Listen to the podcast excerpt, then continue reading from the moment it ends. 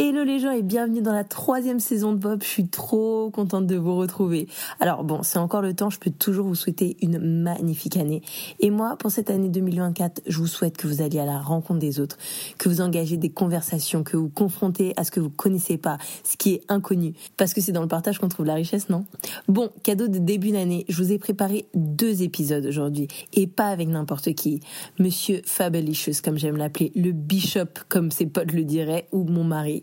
Monsieur Fabrice O'Haro. Je vous jure, c'est pas parce que c'est mon mec, mais vraiment, je le trouve plutôt sage ce coco. Dans cette première partie, on parle de son métier de responsable créatif et pasteur. Je suis mariée à un pasteur, quoi. J'avais envie d'avoir une conversation à propos de ce qu'il fait, ce qu'il est, comment il voit l'église et son rôle qui peut être aussi bien aimé que détestable pour certains. On parle d'accepter ses faiblesses quand on a ce rôle, de la définition un peu galvaudée qu'elle a de nos jours, des attentes que les gens peuvent avoir, mais aussi du rôle et de la responsabilité de l'église dans nos blessures et dans notre froid. Je vous ai vu tout le déroulé, mais j'ai beaucoup, beaucoup aimé cette convo et je vous laisse l'écouter maintenant. APS, vous verrez, on se dispute dès les premières minutes.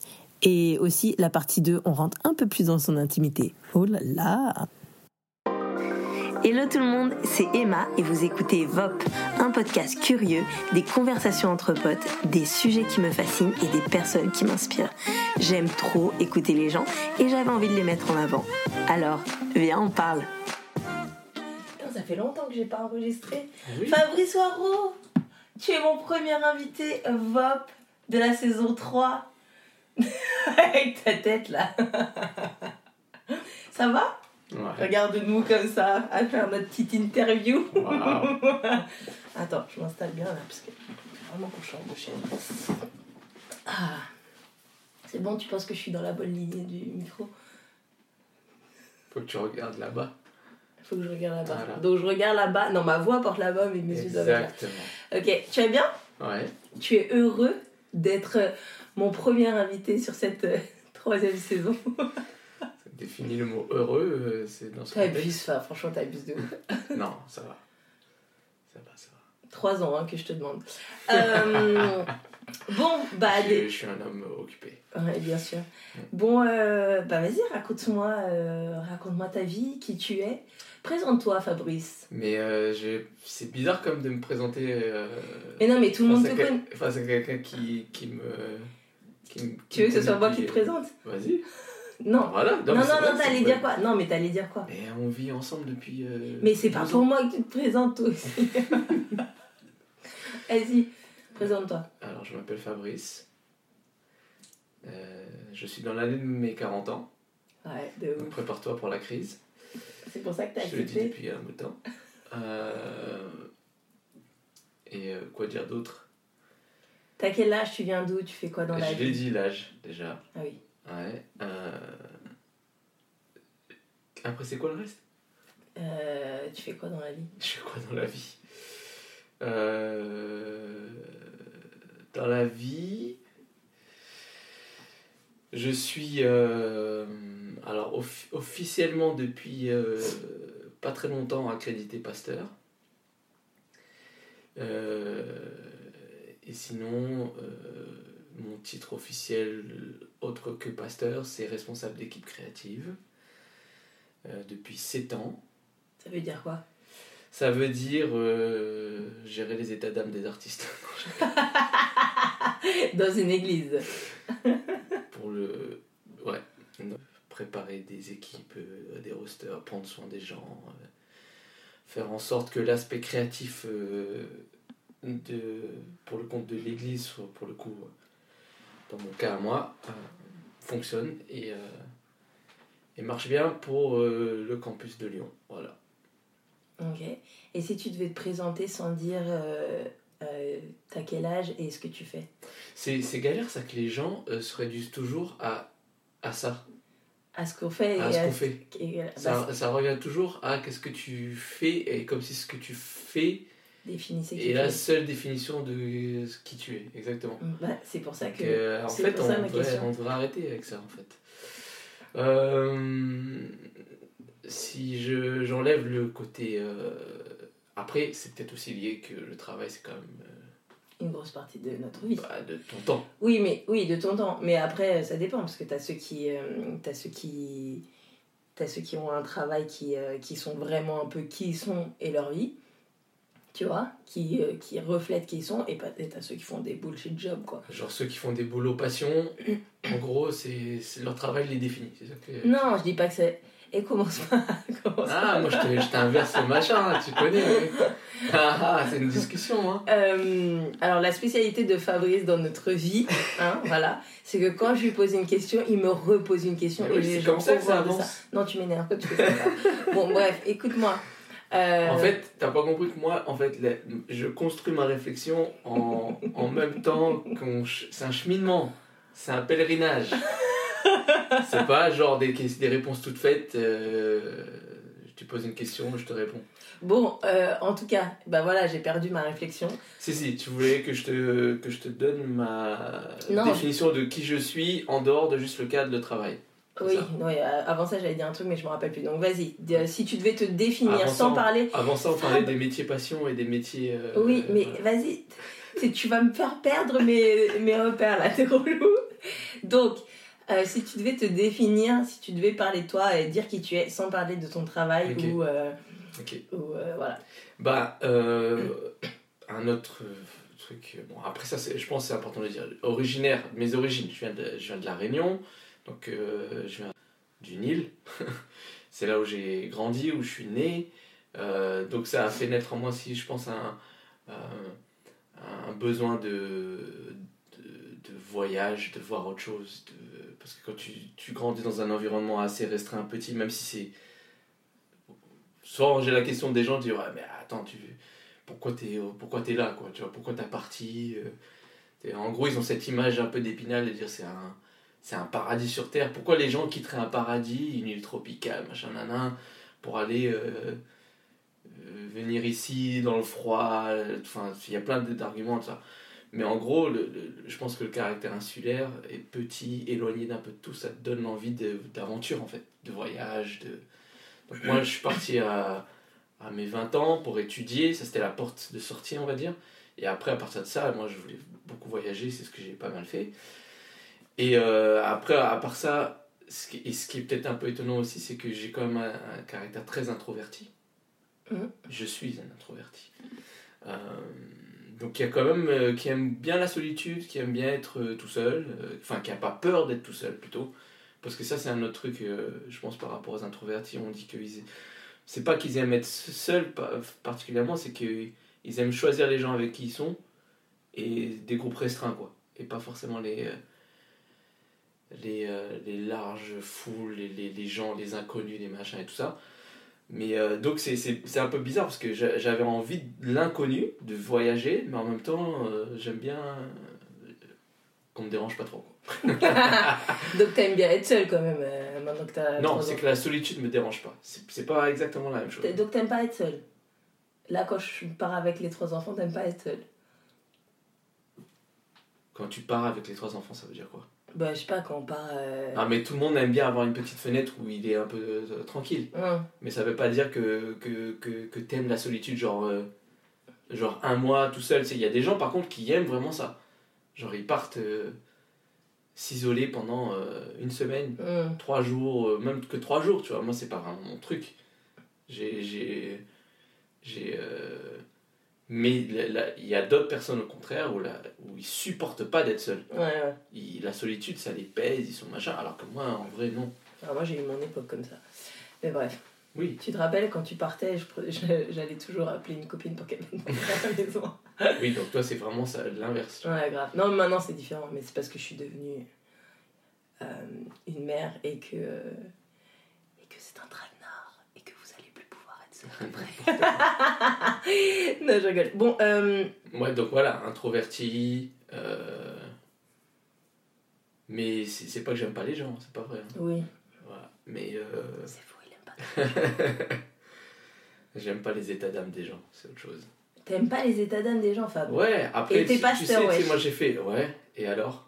Enfin, je veux dire, il y a d'autres aspects. En fait, je pense que il faut distinguer aussi vocation et. euh, tout le monde devrait faire un ce travail. Nous, nous, on l'a vraiment fait. Ça, ça m'a vraiment révélé beaucoup de choses. C'est sur le, quelles sont tes forces, en fait, comment tu es câblé. Et moi, j'ai j'ai appris beaucoup. Et en fait, ça a été libérateur pour moi d'apprendre que, que, que une des, des forces mineures que j'avais, c'était justement le côté peut-être euh, empathique, de, de, de, se mettre, euh, d'arriver à... Et, et, euh, et, et c'est déjà un grand pas d'en être conscient, tu vois. Alors, quels sont... Alors, il faut savoir que dans, tout ce que Fab va vous dire, moi, je suis totalement l'opposé. Donc, donc dis-nous, c'est quoi tes forces et c'est quoi tes faiblesses alors? Bah, Une de mes ma force principale, c'est la prudence, par exemple. Oui, totalement. Donc, mais je pense qu'à partir du moment où tu arrives à mettre des mots dessus, parce qu'en fait, tu, tu peux, je pense, remarquer des choses chez toi ou de la manière dont tu réagis, ton caractère et tout, sans forcément marquer ça en disant ok mais, mais, maintenant que je le sais je sais que que, que, que je suis que la prudence c'est genre numéro un dans mes top euh, forces mmh. donc euh, donc euh, une fois que tu sais ça bah, bah tu comprends déjà certaines de tes réactions et ta manière d'appréhender la vie de manière générale et les choses les décisions tout ce que tu veux et du coup tu peux aussi euh, comprendre que en fait tu as, les faiblesses de tes forces et tu as les forces de tes faiblesses Mm. entre guillemets c'est un peu les deux côtés donc euh, c'est là où tu vas aussi pouvoir t'entourer ou, euh, ou, ou même avoir les schémas de pensée des fois te dire là je sais pas sur, sur telle décision tel truc je prends trop de temps mais je, je comprends parce que c'est parce que je suis c'est ma- c'est la prudence qui est, qui, est- qui est là qui est trop Donne-nous un exemple concret, Fabrice. non j'ai pas envie de te donner d'exemple Donne un exemple concret. non mais le nombre de choses où des fois ça me met passé sous le nez parce que Voilà. parce que bah, Parce j'attends trop Voilà. parce que je suis trop prudent parce que je suis trop je réfléchis trop j'analyse trop je prends j'essaie d'avoir tous les éléments en, en main avant de prendre une décision et, et en vrai ça des- bah, à l'inverse de ça t'as des gens qui sont hyper impulsifs et qui eux vont aller trop vite Personne me voit, mais je lève la main. voilà par exemple et du coup tu te retrouves dans des dingueries Ah, voilà des, des, des clics faits trop vite et des réservations trop rapides de l'argent dépensé euh, Non, c'est pas vrai. J'ai Voilà. jamais l'argent que je dépense, je peux pas D'accord. n'importe quoi avec Ouais, ça. ouais, c'est ça, ouais. Donc, euh, Donc, mais, mais à l'inverse, quand t'es trop prudent, bah, des fois t'attends trop et ah, ah mince, bah trop tard. Voilà, Donc, comme il y a euh, genre une semaine. mais bref. Euh, et euh, Donc, mais, mais c'est important de pouvoir mettre le, le mot dessus. Et puis du coup, ça te permet aussi de t'entourer mieux avec justement des gens qui ont euh, les forces complémentaires des tiennes, tu vois. peux à- dire hein. Et à l'inverse, quand tu sais que t'es vraiment pas bon à certaines choses, et ben c'est important aussi de le dire et de dire ok ben et ça ça vaut que tu dis quand tu dis oui mais euh, est-ce qu'il faut pas euh, telle telle telle qualité pour euh, pour faire tel et tel métier ou telle ou telle vocation peu importe. Je pense que avant de se poser ces questions là, c'est est-ce que tu te connais bien suffisamment personnellement et après ben si tu es engagé dans un chemin professionnel ou vocationnel ou ce que tu veux, si tu sais que tu sais que tu es à la bonne place, euh, fais en sorte de suffisamment te connaître pour savoir que ben, si tu n'es pas assez bon dans certains domaines, et ben, tu t'entoures correctement, ou tu, euh, ou tu délègues, ou tu, euh, ou tu es honnête et assez vulnérable pour dire franchement là c'est pas, c'est pas ma force, vraiment c'est pas ma force, je suis pas assez bon là-dedans, euh, et, je, et je fais de mon mieux, je- je- j'essaye au mieux que je peux, mais quand ça devient trop, trop poussé et pas assez, ou je, je suis pas assez bon, et ben je, simplement je, je m'entoure quoi, et, et j'a- j'amène d'autres personnes qui eux ont ces forces-là pour m'accompagner, pour déléguer. Ou euh, ça, ça veut pas dire genre je rejette toute la responsabilité, euh, les responsabilités que je suis censé avoir sur l'autre, mais au minimum de reconnaître que, que j'ai besoin d'être accompagné dans certains domaines Et, euh, parce que c'est pas ma force. et donc, donc, toi, tu dis que tu viens d'être accrédité pasteur et tu dis que t'aimes pas les- pas les états d'âme des gens et puis tu gères aussi une équipe. Donc, comment tu fais concrètement? Parce que comme, Bah, quand, quand t'es t'es pasteur, Le, le truc c'est que t'es censé être un berger quand même. Bah, en fait, le, le terme pasteur, pour moi, il est très, il est très galvaudé, en fait, aussi. C'est un terme où on a un peu fourre-tout, où on met tout dedans. Euh, donc, à partir du moment, en fait, où tu es, où es dans un... Enfin, en tout cas, je parle pour... euh, pour, pour euh, mon... Comment dire Ma dénomination, je sais pas trop quoi dire, mais... En tout cas, dans, dans, dans notre... Dans notre euh, ouais, dans notre... euh, système évangélique protestant, enfin dans lequel dans le cadre où moi j'opère, je trouve qu'on a vite fait de tout mettre sous le terme de pasteur. Mm. Et en gros, euh, à partir du moment où tu es, dans le ministère, tu es, forcément titré pasteur. Alors qu'en fait, j'ai si on veut aller au terme pur et parfait de pasteur, effectivement, c'est berger, c'est prendre soin des gens. Et ça, c'est. Euh, tout le monde n'est pas forcément. Tout le monde n'est pas pastoral, en fait. Euh, et il y a beaucoup de gens aujourd'hui qui ont le, mot pasteur, mais qui sont peut-être plus des euh, enseignants ou des, des, gens qui sont. Dans, dans le terme biblique, c'est docteurs, voilà, de, dans les différents ministères, tu vois. Et, donc peut-être qui, ont, qui, ont, qui sont très bons à manier les mots, mm. qui aiment la parole, qui, qui, qui l'étudient et qui sont très bons à transmettre genre une prédication, à prêcher. Et ça, c'est leur c'est là vraiment ils sont bons. Et on va les appeler pasteurs. Mais en fait, après, dans les rapports humains et dans le fait d'aller prendre soin des gens, bah, c'est pas leur force. Tu mm. vois et au contraire, tu as des gens qui ont cette force-là et qui sont, qui sont des pasteurs et qui n'ont pas forcément le titre posé sur eux. Ouais de ça. Et donc c'est un, c'est un terme pour moi pasteur où c'est un peu fourre-tout, un peu galvaudé et ça veut ça, c'est, on a, ça veut plus euh, ça rapporte maintenant plus à si tu es en position de leadership dans l'église alors tu as le mot pasteur sur toi. Ça, c'est plus ça, ça, ça, signifie plus pour moi aujourd'hui en tout cas dans notre contexte une position de, de, responsabilité dans l'église plus qu'un réel euh, comment dire une vocation pastorale dans le sens pur de prendre soin des gens, tu vois. Mm. Donc euh, donc voilà, après tu me poses la question de comment je fais, ben, encore une fois, je connais mes forces, je connais mes faiblesses, je, je sais que, que, que, je suis... Enfin, et je pense que j'ai aussi d'autres forces qui viennent aussi peut-être contrebalancer ça. C'est-à-dire quand je, quand je dis euh, les états d'âme des gens et tout ça, c'est dur pour moi à gérer. En même temps, je sais que je, suis quand même... J'ai une des autres forces que j'ai, c'est que je suis quand même très patient. Et j'ai une grosse capacité à prendre du recul.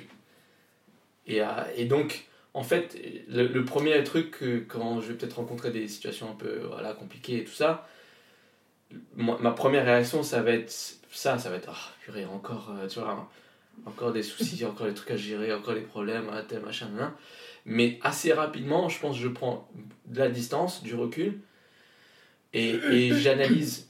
Et j'ai aussi beaucoup de patience, en fait. Mm. Et donc, le fait de me mettre à distance et d'être patient, ça me permet de pas me faire bouffer par la situation, de me faire bouffer par le truc, et du coup d'être impulsif ou de vite fait dégager la personne ou, ou les, la situation, et de me dire euh, c'est bon, euh, voilà, tu vois. Donc je pense ça, ça, ça me permet d'être euh, dans mes réactions et dans d'être beaucoup plus détendu et d'être beaucoup plus et d'être oui d'être moins sur le vif et de pouvoir prendre le recul nécessaire pour analyser et dire ok bah là est-ce que est-ce que justement j'ai la capacité, euh, moi, de gérer le truc euh, Est-ce que, ça, est que ça va le faire? Et en fonction de la situation, de me dire, bah là, il va falloir que je délègue, ou je va falloir que je me fasse accompagner, que je me fasse aider.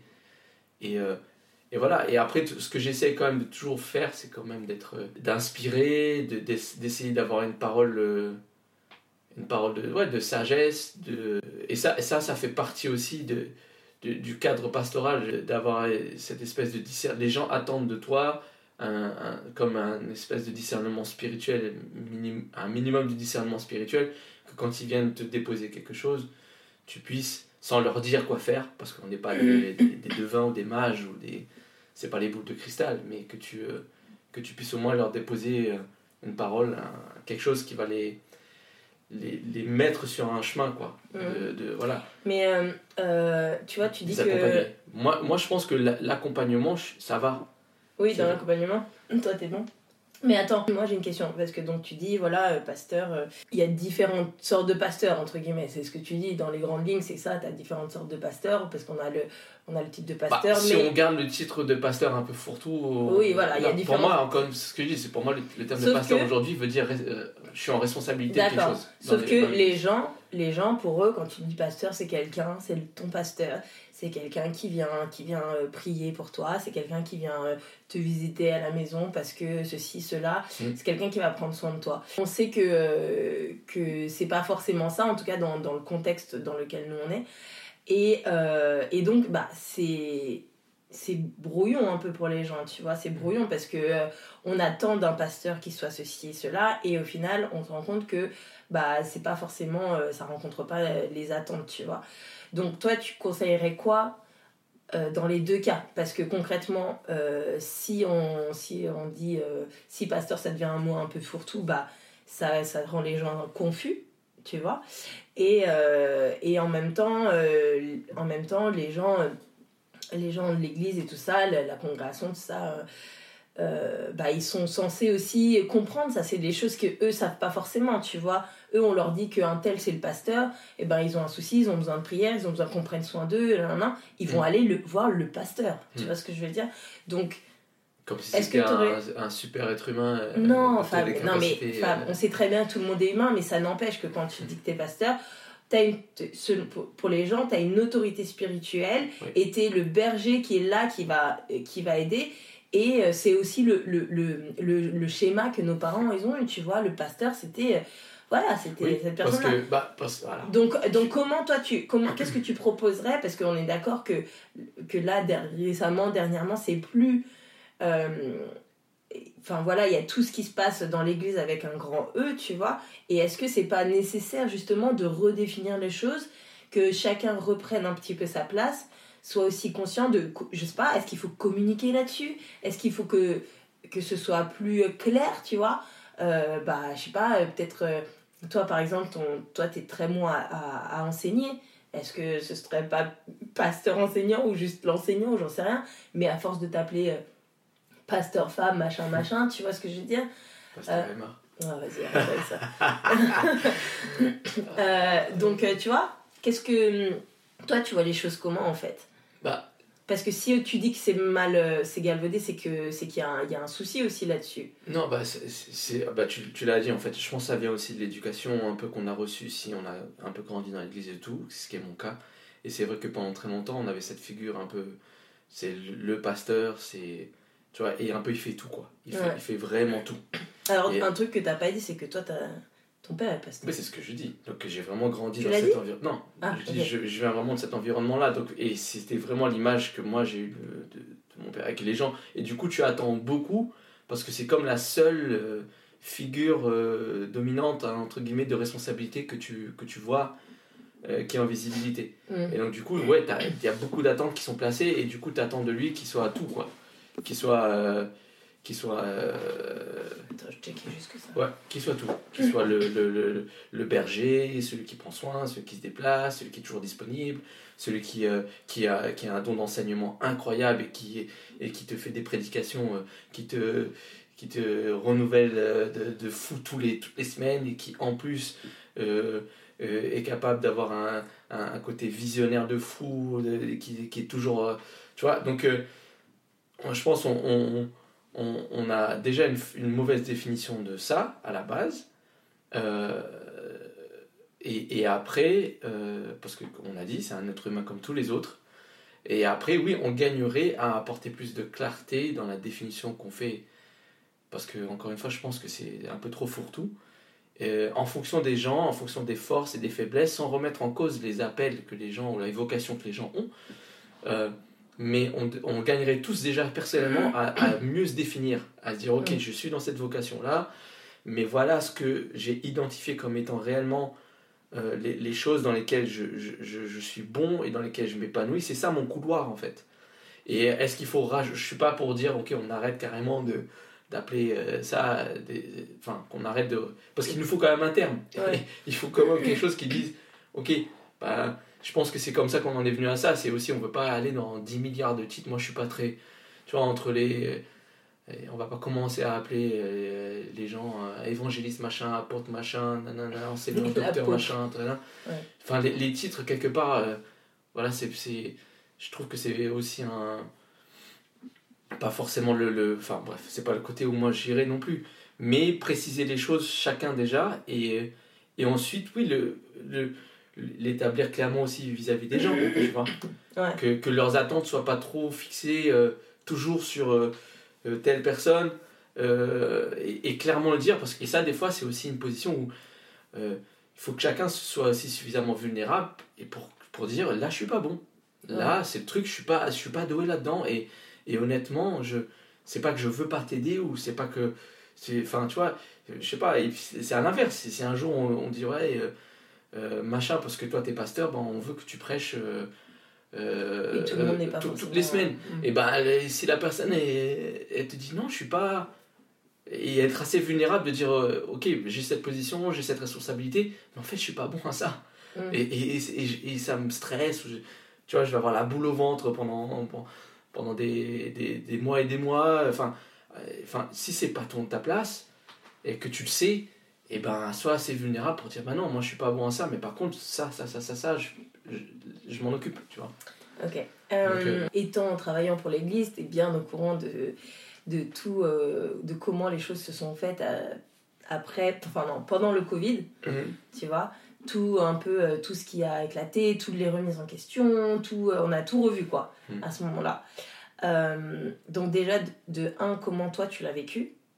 Bah déjà, de un, comment tu l'as vécu? Je te laisse d'abord répondre à cette Le, question. le Covid ou toute. euh, Bah en fait toute la période qui a tourné autour du Covid, c'est-à-dire euh, c'est-à-dire euh, bah, à partir du Covid jusqu'à quand on a un peu un peu un peu repris quoi, tu Mm. vois. Ça a été un moment même charnière dans l'église avec un grand E, je pense. Ouais, comment toi tu l'as vécu? Bah, le, je pense que comme pour tout le monde, le, le Covid, il est vraiment tombé comme un coup près. Et genre, moi, l'image que je donne à chaque fois, c'est qu'on était tous un peu occupés à nos vies, et euh, dans tous les domaines de nos vies. Et c'était comme si on était une- un- comme un hamster dans sa roue, quoi. Et euh, t'es pris dans un élan, dans un espèce de, ouais, de, de, de rythme, et t'es là et tu tu t'arrêtes pas, en fait. Tu t'avances euh, dans ta roue, quoi. T'es- Ouais. T'es t'es vraiment pris là-dedans. Et le Covid, c'était comme si c'est. Bah, stop, tu vois, ça a arrêté ce travail. Et chacun, vous restez chez vous. Boum, il y a tout qui s'est arrêté du jour au lendemain. Euh, on a dû tout ré- se réinventer dans plein de domaines. Tout a beaucoup plus basculé en ligne avec les bons côtés et les mauvais côtés que ça a amené pour moi. Euh, il y a- il y a- et donc, il y a eu cette part de, de vraiment couper, quoi. On, on arrête. Et, et je pense que ça, bah, il y a eu des- autant des bons effets que des mauvais effets. C'est-à-dire qu'il y a eu des effets positifs aussi parce que pour certains, je pense qu'on était trop dans, le, dans une espèce de forme d'activisme aussi, Ouais. euh, sans effréner, sans fin. Tu vois, on était là. euh, et en fait, tant que tu es dedans, et ben, tu te rends pas compte, mais t'es en train de. Peut-être, il y en a qui étaient en train de s'épuiser.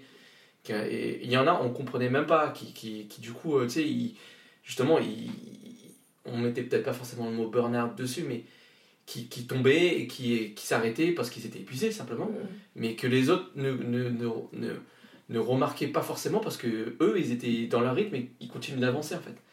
Et je pense que bah, y a eu cette forme d'activisme qui s'est arrêtée d'un coup sec. Et ça, c'est une bonne chose. Je pense que ça, ça a permis de redéfinir plein de choses, de, de, de prendre des pas de recul, de, de ralentir. Et c'est, pas mauvais de ralentir. Mais c'est à partir de ce moment-là aussi qu'il y a eu un peu tous les, euh, tous les scandales des méga church et qu'on a revu aussi euh, tout le système Oh, c'est arrivé un peu après ça. Là, si on Oui, parle vraiment côté oui, Covid, dis- c'est ressorti un peu après. Oui, mais quand je dis Covid, je veux dire, en fait, à- autour du Covid, c'est ça qui, c'est ça qui s'est passé. Il y a eu tout ce côté. Moi, je te parle vraiment du côté, genre, donc il y a eu Covid, tout s'est arrêté. Euh, donc là, ça a été trop chelou parce que c'était jamais arrivé quelque chose comme ça où on s'arrête alors que nous, on était euh, tout le temps, tout le temps dedans. Et en fait, ça, moi, je te parle de la remise en question que ça, ça, ça a créé dans l'église avec un grand E, tu vois. Ouais. il y a eu le- Avant le de parler truc de des méga question, de- ouais. Il y a eu, il y a eu, euh, il y a eu le fait qu'on s'est dit, bah, ok, peut-être qu'on doit réfléchir l'église aussi autrement, qu'on était tellement dans des trucs et tout ça. Et euh, ouais, non, voilà, moi, c'est vraiment tout ce Bah, là, côté-là, c'est, tu vois. c'est bien. Moi, je trouve que c'est bien que ça ait, euh, c'est, sain de, que ça a rebattu les cartes dans le sens où, on, on- on- où ça a forcé et poussé les gens à, dire ok, il faut qu'on réfléchisse, comme tu disais, réfléchir. Le, le- peut- peut-être que justement à cause de. Et je pense que c'est pas forcément une volonté des fois, c'est juste justement à cause de de ce- cette espèce de, rythme et d'élan dans lesquels tu es et que tu, du coup tu fais des choses sans forcément plus te poser les questions de est-ce que est-ce qu'on est sur la, bonne voie ou est-ce qu'on le fait correctement est-ce qu'il n'y a pas des choses à ajuster. Au moins là ça nous a forcé parce qu'il y a eu tout ce qui s'est passé de se dire ok bon ça marche de manière euh, claire il y a des choses à, à améliorer à changer à re-réfléchir et à repenser. Donc ça a ouvert cet espace de réflexion et c'est très bien. Par contre de l'autre côté ce que moi je trouve euh, l'autre penchant un peu plus euh, négatif ou dommage, c'est que du coup, tu t'es aussi beaucoup rendu compte en à cette période-là, quand les choses sont arrêtées, que, que beaucoup de gens n'avaient pas une foi forcément solidement ancrée euh, dans une relation justement personnelle avec Dieu, mais plus dans une relation avec l'organisation Mm. et avec la communauté et avec ce qu'ils faisaient plus que avec ce qu'ils sont en fait. Tu vois, dans le sens où, bah, moi, un des trucs qui m'a le plus désolé avec ça, avec l'isolement que ça a créé, le fait qu'on pouvait plus se réunir, qu'on était plus, qu'on était plus, capable d'être dans les, dans, dans les, choses qu'on fais- faisait concrètement, et bah, tu as, aussi beaucoup de gens à ce moment-là qui ont, qui ont perdu la foi, qui ont arrêté d'être. euh, qui, sont, qui sont juste. euh, et tu t'es rendu compte à travers ça que leur fondation, en fait, c'était. Ils vivaient plus leur foi par procuration ou à travers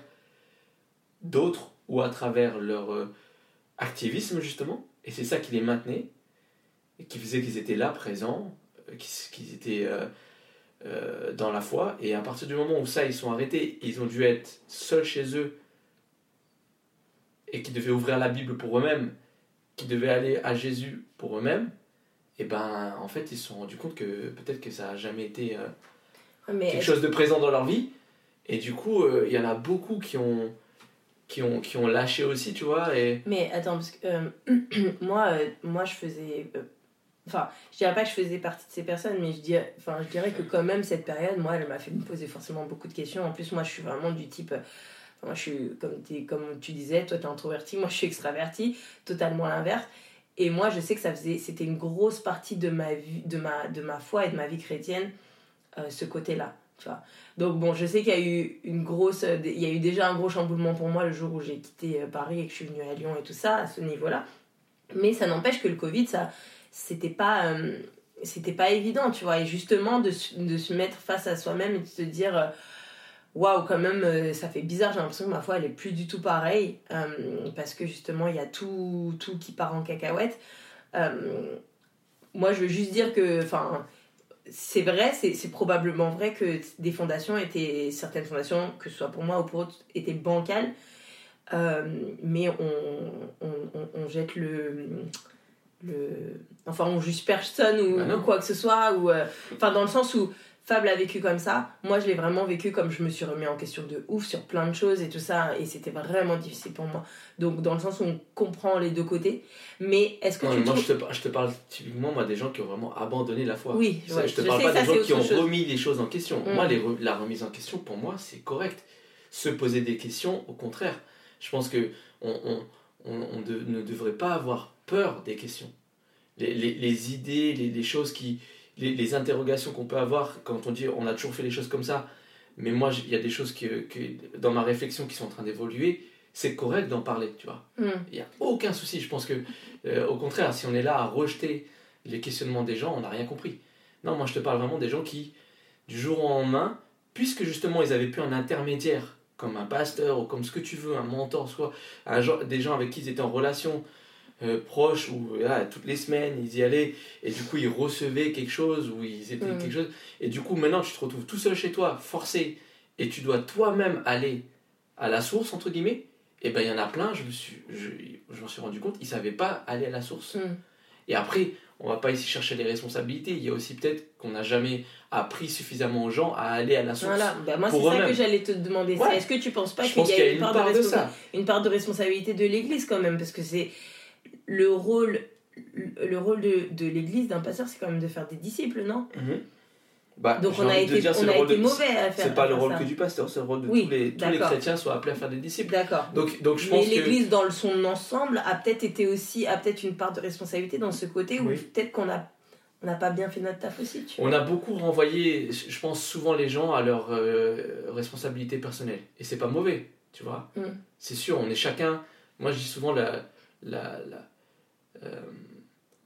le- la, la vie chrétienne, c'est il Paul, il, il, il fait l'analogie d'une course, quoi. Il dit, moi, je suis, on est engagé dans une course, et en gros, tu vois, il y a tout ce qu'il dit, genre, je- à la fin, il a dit, moi, j'ai j'ai fini la course, j'ai combattu le bon combat, j'ai gardé la foi, tu vois. Ouais. Donc, c'est vraiment une course, c'est un marathon, c'est pas un sprint, tu vois, il y a, il y a plein d'analogies qu'on peut faire par rapport à ça. On est tous engagés dans une course, et quand je dis, on a notre couloir, on a chacun notre couloir, euh, mais tu sais, c'est comme si on était dans cette course et on a chacun notre couloir, et c'est individuel, mais c'est pas individualiste. Mm. Tu vois? Et, et en fait, il y a les deux aspects, il faut vraiment comprendre. C'est-à-dire que il y a le côté individuel où moi je peux pas décider à ta place de, de, de, de, de m'engager dans la foi, je peux pas décider à ta place de, de, de, de, lire ma Bible, de prier. C'est, chacun a un, un, parcours de foi qui est, c'est une décision individuelle. Donc tu es dans ton couloir et tu cours ta course individuelle. Tes forces, tes talents, ton appel, tes capacités, c'est ta course individuelle. Mais quand je dis elle n'est pas individualiste, c'est dans le sens où souvent on court notre course et on renvoie chacun à sa course en disant c'est, c'est ta responsabilité, c'est ton... Mais en même temps, de temps en temps, il faut quand même avoir un regard sur le côté et dire hey, est-ce que est-ce qu'il est toujours dans la course en fait l'autre à côté est-ce que parce qu'en fait je cours pas cette course pour la gagner entre guillemets pour battre les autres. Mm. je, cours cette course en espérant que tout le monde va la, va la finir et la terminer et tout le monde va la gagner entre guillemets et va, va finir ensemble. Euh, après on est à des stades de maturité différents on avance plus vite moins vite mais au moins est-ce que des fois on, on a un, un, regard en arrière un regard sur le côté pour dire écoute est-ce que l'autre il est pas tombé? Est-ce qu'il s'est pas blessé? Est-ce qu'il s'est pas fait mal? Et dans ce côté-là, c'est ça le côté individuel, mais pas individualiste. C'est-à-dire, je pense pas que à moi et que à, mon, à, ma course, ma, mon truc à moi, mon couloir. Et en gros, moi, moi je veux finir. Et puis toi, si tu, si tu crèves sur le passage, bah tant pis pour toi. Tu vois. Non, je pense que il y a vraiment les deux côtés. Mais il y a aussi l'inverse de dire, bah je peux pas, je peux pas prendre des décisions à ta place. Je peux pas te, je peux pas courir la course que tu dois courir à ta place. Donc il y a un aspect qui est individuel, mais c'est pas individualiste, tu vois. Et donc je pense que oui, il y a des responsabilités d'un côté où on, on, doit prendre des gens avec nous, les, les, le, tout le côté discipula, le côté machin, et, et, pendant très longtemps, on a peut-être beaucoup trop renvoyé les gens à bah, ton esprit, ta responsabilité, dans, entre guillemets, donc tu te, tu te débrouilles, euh, et, euh, et, en gros, je peux pas, oui, il y a des choses que je peux pas faire à ta place, mais en même temps, il y a un minimum d'accompagnement que, que, je peux te donner parce qu'on n'est pas là. Euh, c'est une communauté quand même, tu vois. On fait les choses en communauté. On est, Et c'est l'esprit du truc. Euh, pour toi, déjà, c'est quoi le rôle de l'Église? Et qu'est-ce que tu dirais à ceux qui veulent plus venir à l'Église parce qu'ils ont été blessés? Oh là là. Bah, bah, le rôle de l'Église, enfin, l'Église, c'est euh, c'est la communauté des gens que Dieu appelle, que le...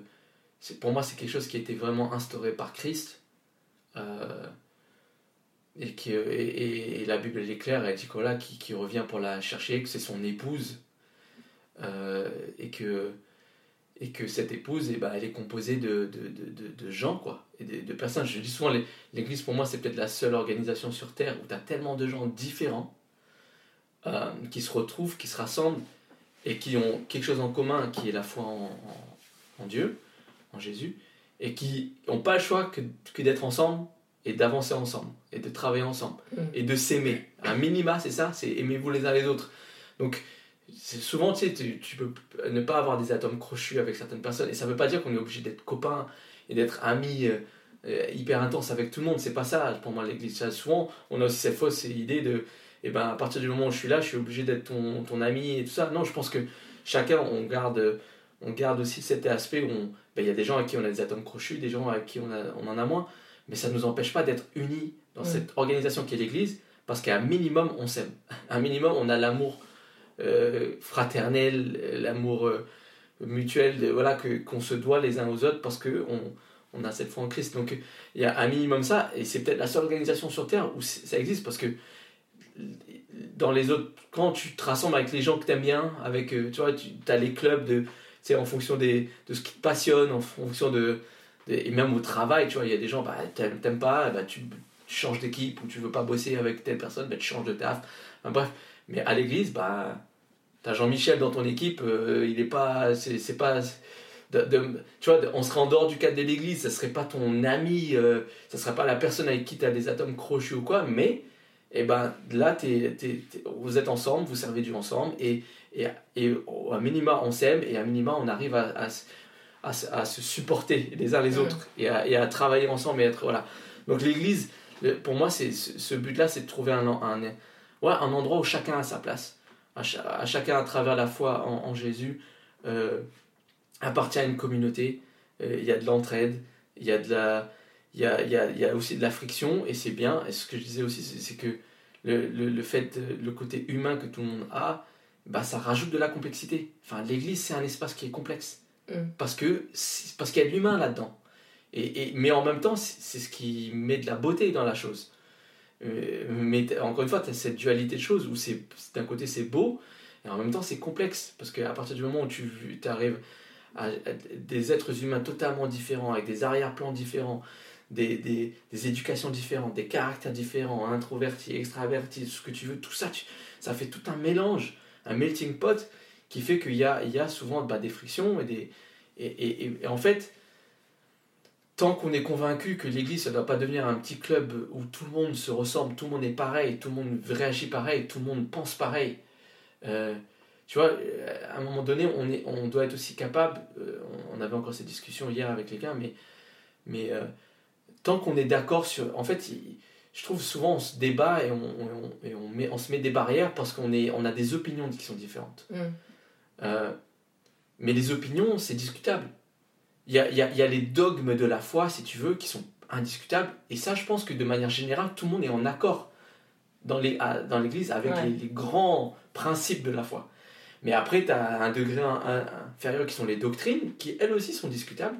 Tu as, certains, certaines communautés qui ont certaines doctrines qui sont valides, et il y en a d'autres qui ont d'autres doctrines valides. Tu peux expliquer un peu doctrine pour les gens qui connaissent Bah, je sais pas, moi, doctrine, c'est genre un principe biblique que toi tu vas interpréter, tu vas lire des passages, tu vas dire ok moi ma compréhension de tel principe c'est ça. Et c'est valide en fonction de ce que tu vas me dire. Et puis il y en a d'autres qui vont, qui vont arriver avec d'autres d'autres sur, la même sur le même sujet et ils vont arriver avec une doctrine différente. Et qui vont l'interpréter et qui vont te sortir des versets et aussi c'est valide, tu vois.